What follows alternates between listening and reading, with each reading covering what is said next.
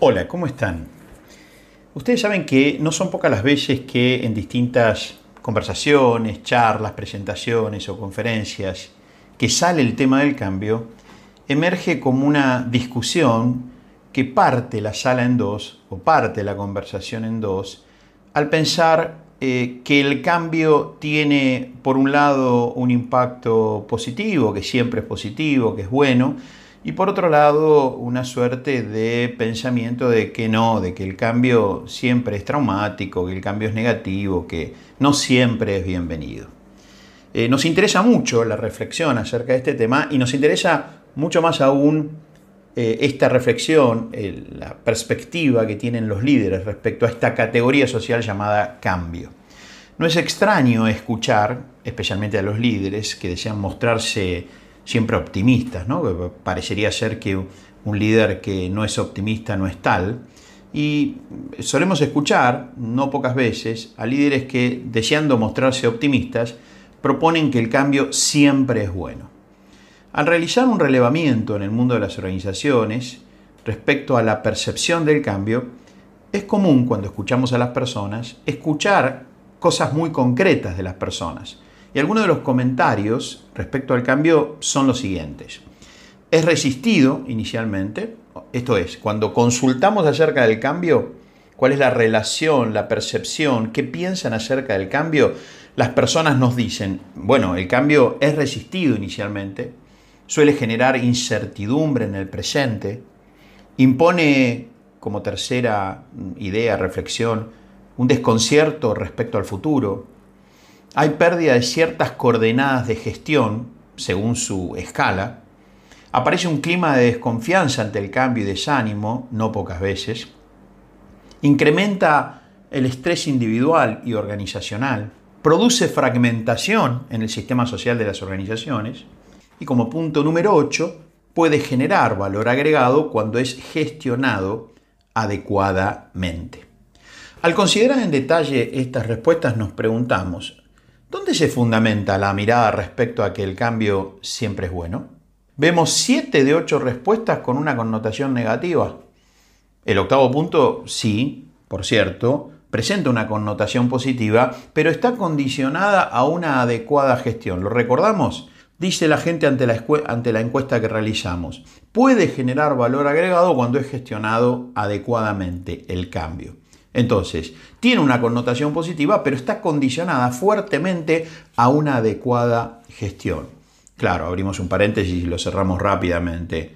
Estamos trabajando desde lo personal en las organizaciones para poder formarnos, capacitarnos en una visión del cambio y complementarlo con una cantidad de herramientas que nos permita esa adecuada gestión dado que si no tenemos esa adecuada gestión, en base a esta mirada de las personas que han sido encuestadas, el cambio no va a generar ese valor agregado. Por supuesto que no es nuestra intención argumentar lo contrario.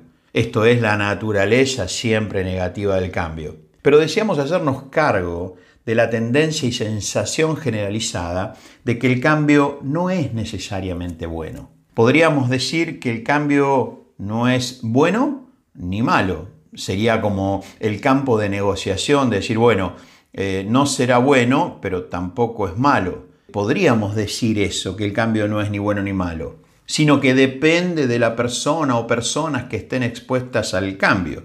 Podría ser esa una posición que una las aguas, ¿no? No es que en sí el cambio sea bueno o malo, sino que depende, palabra que usamos mucho cuando no tenemos una posición tomada, desde la elaboración, desde la reflexión, depende.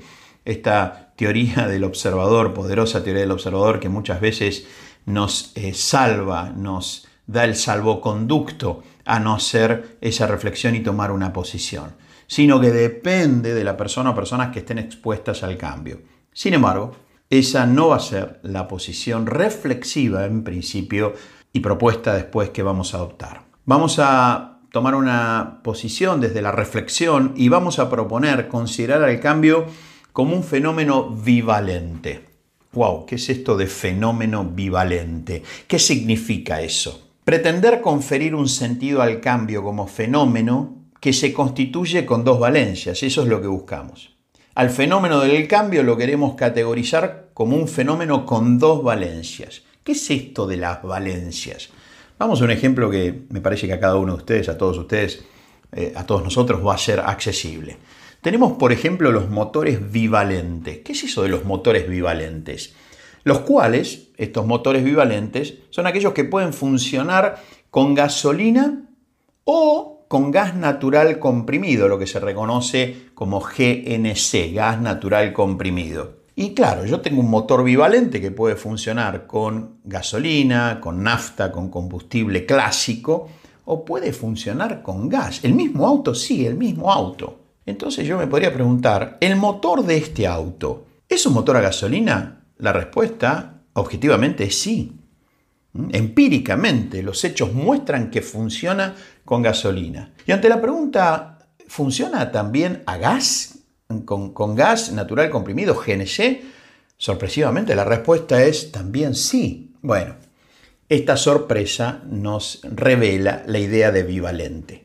Vemos desde esta interpretación, desde nuestra propuesta, al cambio como un fenómeno bivalente. ¿Significa entonces, ante esta pregunta de origen que parte las aguas, interpretación a la cual no adherimos esa partición, sino que vamos por la integración conceptual, reflexiva y práctica, ¿significa entonces que el cambio puede ser positivo? Sí. Para ahí, entonces, ¿puede ser negativo también? También, sí, lo puede ser. Al igual que el motor no puede funcionar al mismísimo tiempo con gasolina y gas, el cambio no opera simultáneamente, esto es al mismísimo tiempo, de manera positiva y negativa.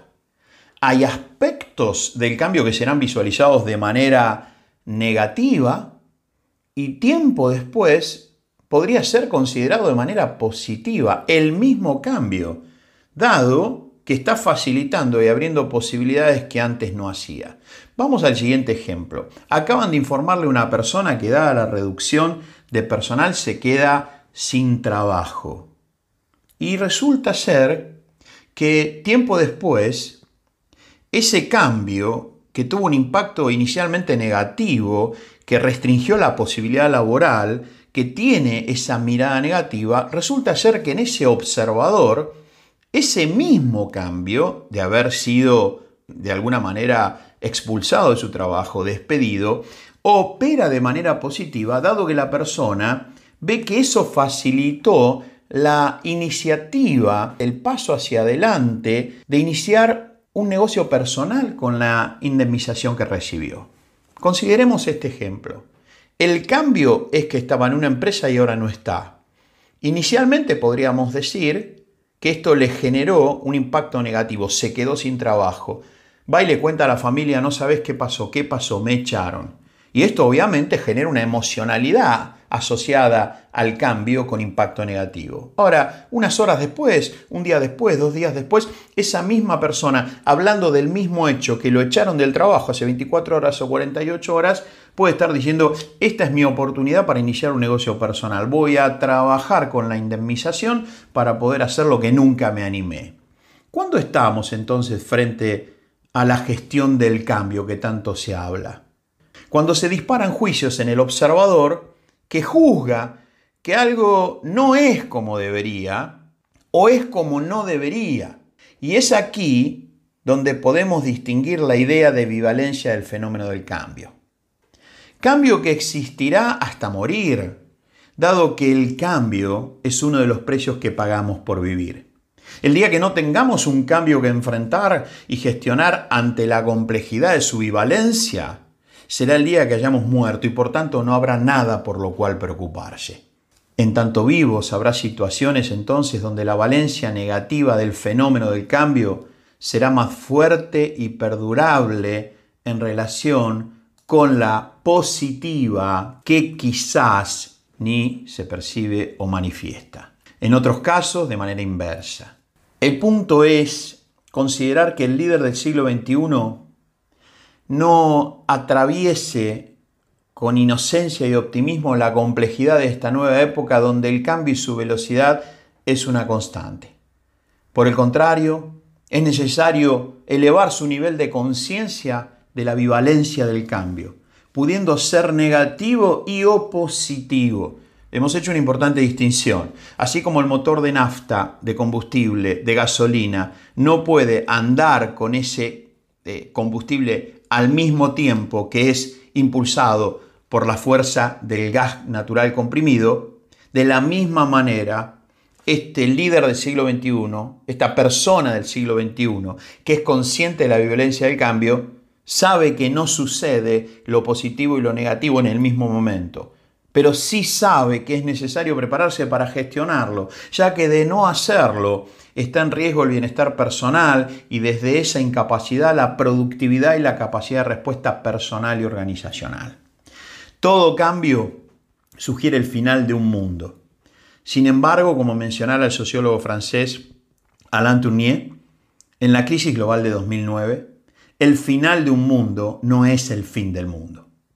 Tengamos presente la hermosa imagen de que cuando la oruga cree que está todo terminado, se transforma en mariposa.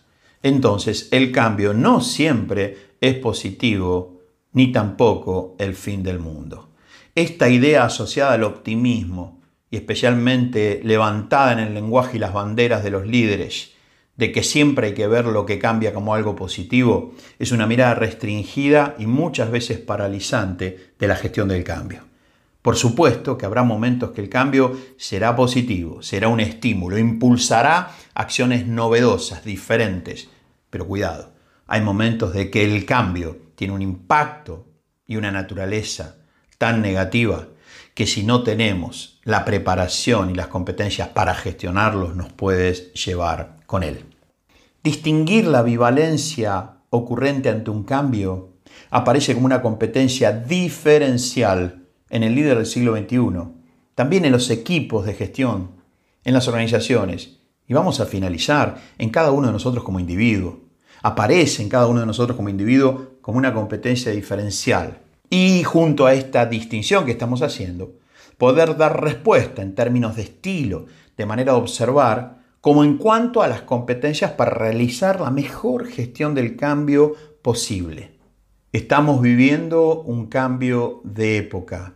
Y si este cambio de época como fenómeno encierra una ambivalencia de impacto tanto positivo como negativo en distintas situaciones y circunstancias, es nuestra responsabilidad, especialmente como líderes, asistir a las personas a desarrollar competencias para la gestión del cambio. Esa mejor gestión del cambio posible, que inclusive la podamos medir. ¿Y cómo la medimos?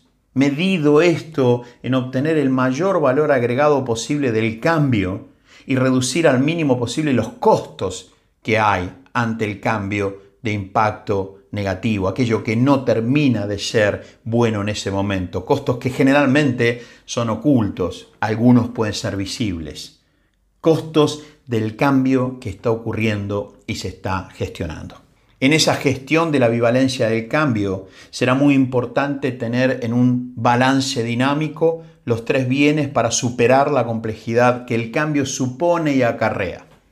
El bien saber, y el bien hacer para alcanzar los resultados, junto con el bienestar para que lo que se realice se haga con rumbo al horizonte de la rentabilidad integral y el compromiso con el logro de un desarrollo sustentable.